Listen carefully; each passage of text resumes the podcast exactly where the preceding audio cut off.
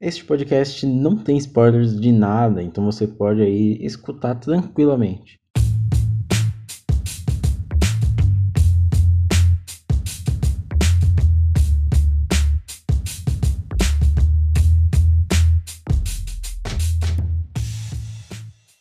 Tem um livro que eu acho que eu já citei aqui, eu não sei se eu citei dicas, eu já citei dicas, eu tenho certeza, mas eu não sei se eu já citei algum trecho dele. Mas tem um trecho dele que é muito interessante, que é o livro Só as Partes Engraçadas, de uma autora chamada Nell Scovell, que é uma roteirista americana. Ela foi a primeira, foi a criadora da, da série da Sabrina, Aprendiz Feiticeira original. Quer dizer, original não, foi que veio de uma, de uma animação, né? E ela escreveu para diversos é, programas de TV e ela se acostumou a ser a única mulher nesses ambientes, né? Nessa sala de roteirista de programas de comédia de TV. Até que um dia ela escreveu uma piada sobre uma mulher grávida que sentia um cheiro que ninguém mais sentia. E a piada era basicamente sobre isso, não sei como que era desenvolvida. E aí os homens da sala viraram para ela e falaram: quando a mulher fica grávida, realmente acontece isso? E ninguém sabia, sabe? Apenas ela. Ela teve que confirmar que sim, o, o olfato fica bem mais sensível quando você fica grávida. E a partir deste momento que ela relembra no livro, ela traz todo um, um pensamento sobre é, a pluralidade de pensamentos e pessoas dentro daquela sala de roteirista. Ou seja, a representatividade não vai só para ser bonito, né? Algo bonito, algo para acrescentar ali, mas sim algo que vai agregar e é, é catalisar ali o seu produto, deixando ele melhor, assim como ela fez na sala de roteirista. Se ela não existisse ali, aquela piada nunca surgiria. Isso nós temos que levar para todos os setores da sociedade é, como um pensamento a favor dessa inclusão maior, né? Mas aí numa semana como esta, né, que tá, estamos falando tanto aí sobre é, Black Lives Matter, é, vidas negras importam, eu acho que é bom trazer isso para a gente entender que nós temos que incluir mais as pessoas que são marginalizadas da sociedade. Tudo bem, é, os, todos esses protestos, essas manifestações são sobre é, a violência, né, e todo o descaso que a sociedade tem. Mas eu trago aqui para o podcast esse lance da inclusão e o porquê que uma sociedade mais plural é melhor para todos. Eu vou indicar alguns filmes com protagonismo negro na sociedade de hoje, como já tinha comentado lá na minha conta do Instagram. Meu nome é Alisson Cavalcante e esse é mais um episódio do podcast Colastron.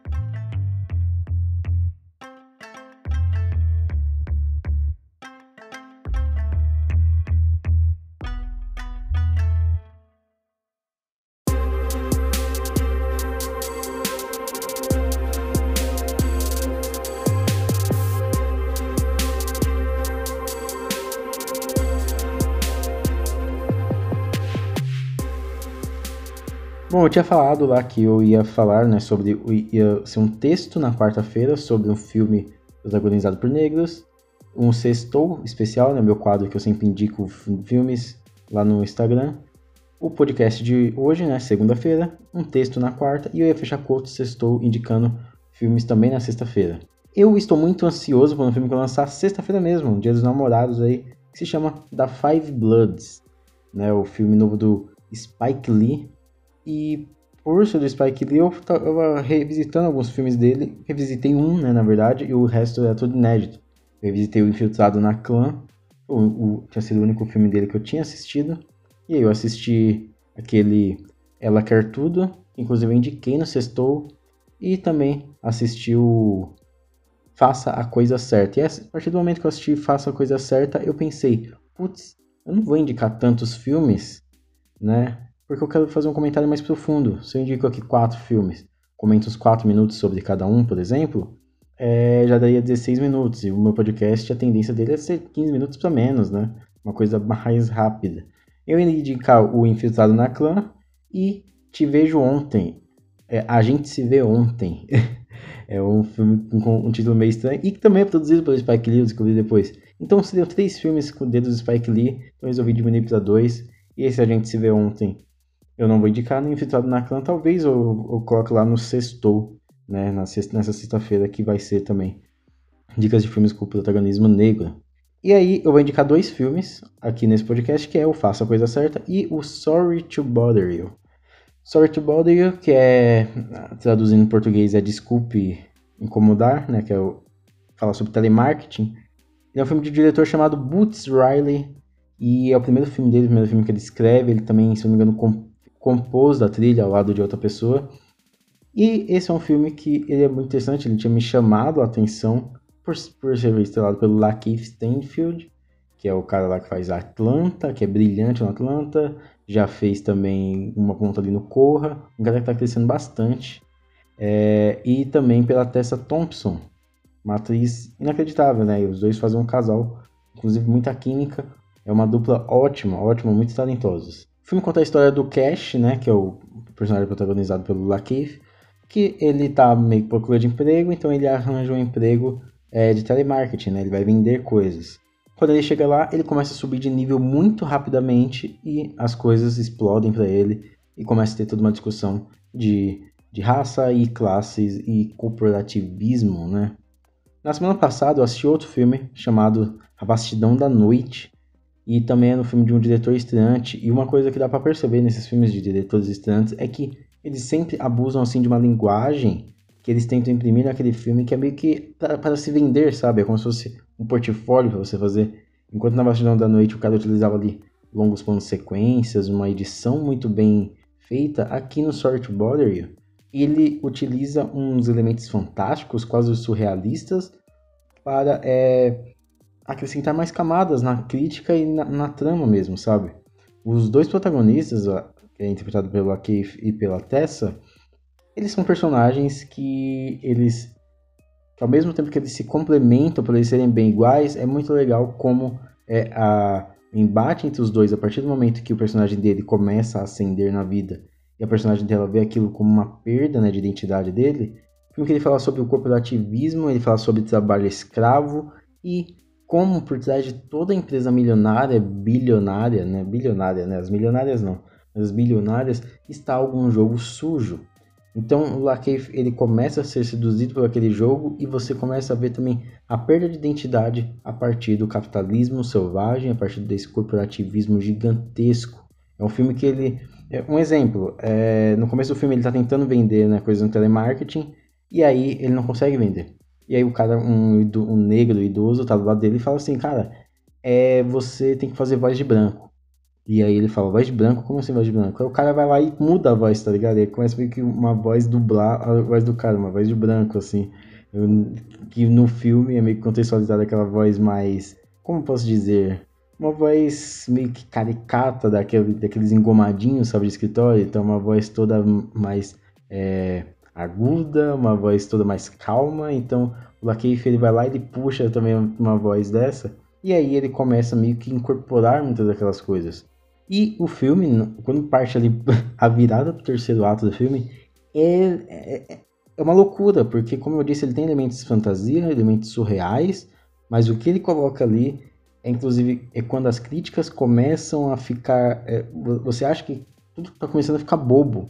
Mas o próprio filme tem um personagem que fala: Não, espera aí, será que isso significa tal coisa ou será que isso quer dizer tal coisa? Ou seja, o próprio filme mostra que a crítica dele ali é meio boba, mas o assunto é sério. Então é um filme muito, muito, muito legal, é um filme muito engraçado, ele tem umas cenas muito engraçadas, muito bem montado, tem bastante simbologia, tem bastante simbologia, mas eu acho que no terceiro ato ele corre um pouco. Eu acho que é só isso. Mas é um filme que ele tem, como eu disse, ele tem essa pegada um pouco fantasiosa em alguns momentos, mas que combina perfeitamente com tudo que foi mostrado até ali. E o outro filme é um filme que eu fiquei extasiado. Dois, esses dois filmes eu assisti hoje, né? É, domingo. Vou gravar agora de tarde. E eu assisti esses dois filmes para. Eu, eu, não sei, eu, pra, eu monto uma lista e aí dessa lista eu separo os filmes que eu quero indicar. Mas esses dois filmes me encantaram tanto que eu queria só eles. E o Faça a Coisa Certa é o filme que me encantou de verdade. Porque é um filme que. O Spike ele é ali com seus 30 e pouquinhos anos, acho que 30, 31 anos, ele consegue criar ali sua obra-prima que é uma junção de personagens, mais o, o, local onde eles estão, que é muito bem harmoniosa. Durante ali mais ou menos uma hora e meia de filme, uma hora e quarenta quase, ele vai montando toda essa trama, parece aquela série The Dulce, não sei se vocês assistiram, mas é uma série chamada The Dulce na HBO, e que ela enchia de personagens, enchia de personagens para mostrar como que aquele esquema todo, como que aquela cidade funcionava. E aqui no Do The Right, no Faça a Coisa Certa, é a mesma coisa. Então ele lota de personagens, personagens das mais diferentes facetas, personagens das mais diferentes personalidades, diferentes personalidades ali em um bairro no é no Brooklyn, né? numa parte do Brooklyn, e ele vai formando todo esse microcosmos que a gente vai se apegando tanto, se apegando tanto aos personagens, que quando chega no terceiro ato, é um soco no estômago, sabe? Então cada personagem ali é um personagem que ele significa alguma coisa, e você vê que o Spike Lee, ele meio que fez aquilo ali com amor. Então tem um carinha, que ele é o trabalhador, que corre de um lado para o outro, ele não tem dinheiro para fazer muita coisa, ele teve um filho de acidente, é, por acidente, né? É, tem, tem, os senhores que ficam na esquina comentando, então diversas vezes passa para eles, eles começam a comentar alguma coisa relevante daquele momento. Tem um cara que passa com uma caixa de som, com hip hop, que é a coisa mais apaixonante dele. E aqui o, o Spike Lee ele promove um, algumas discussões e existem duas figuras que ele traz, que é o Martin Luther King e o Malcolm X, que muitas pessoas tratam eles como opositores, né? Pelo jeito em que eles é, é, se comportavam em suas manifestações, em suas uh, iniciativas. Eu não sou o, o cara, o melhor cara para falar aqui de nenhum desses dois, então eu não vou entrar nesse lado. Mas no fim do filme ele pega du duas declarações dos dois e são declarações que podem ser consideradas opostas, mas que juntas elas fazem parte do contexto do filme.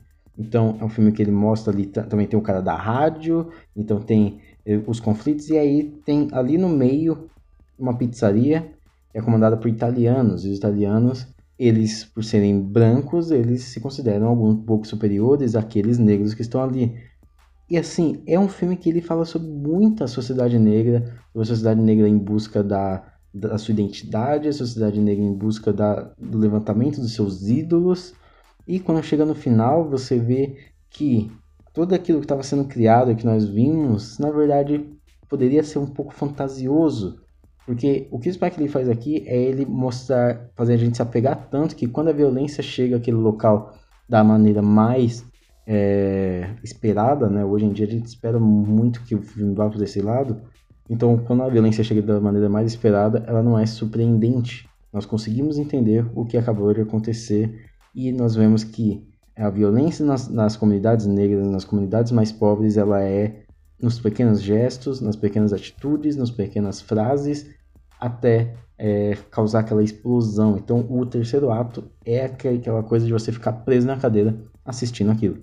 É um filme muito bom, muito bem escrito, muito bem dirigido. O Spike Lee tem algumas particularidades dele que deixam a gente muito próximo dos personagens, muito bem atuado, né? Ele atua, ele é o basicamente o protagonista, né? Ali também tem o Giancarlo Esposito, né? O Gus Fring aí do Breaking Bad e do Better Call Saul, e que aqui ele entrega uma performance muito, muito poderosa, sabe? O Giancarlo Esposito excelente nesse filme, tá excelente mesmo. Então é um filme é, sobre a comunidade negra, mostrado a partir do ponto de vista de um negro e que, sabe, ele, ele, ele mostra toda a busca, todas as discussões que nós temos hoje, com todos esses protestos, com todas essas manifestações, com toda essa angústia, é, o Spike ele imprime aqui naqueles anos 90 ali do, do, dos Estados Unidos. E você vê que não muda, né? Então, eu acho que é isso. Dois filmes, Sorry to Bother You, não tem uma, uma um aprofundamento tão in, incisivo nesse tema da raça, nesse tema do racismo, mas é um filme que ele traz também temas muito legais para serem debatidos. E é, Faça a Coisa Certa, que para mim é uma obra-prima, assim, um filme nota 5, excelente, é, que conta com personagens fascinantes. É aquele tipo de filme que ele cria um mundo tão incrível e tão é, carismático até, que a gente quer passar muito mais tempo com ele. Quando ele acaba, a gente fala, putz, queria ficar, passar mais tempo com esses personagens.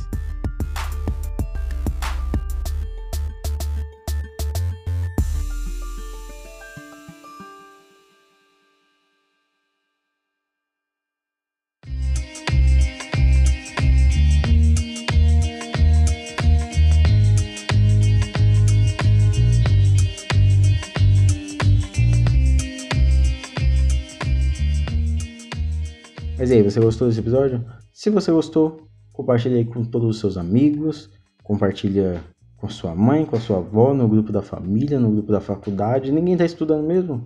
O pessoal tá lá fingindo que tá assistindo vídeo aula, né? Brincadeira. Também me segue lá no meu Twitter, arroba colostron. É, no Instagram também, arroba colostron. Eu posto, como eu já falei, citei nesse episódio, né? Eu posto textos às quartas-feiras, esse podcast é segunda. Eu posto esse podcast às segundas-feiras, os textos às quartas-feiras e à sexta-feira eu faço o famoso quadro Sextou, onde indico filmes. É, às vezes é dois, às vezes é quatro. Eu tava com a minha série de décadas, mas eu pausei para indicar esses filmes com protagonismo negro, dirigido aí por negros também. Então é isso aí. Valeu por ter escutado até aqui. Muito obrigado. Se cuide na vida e até mais.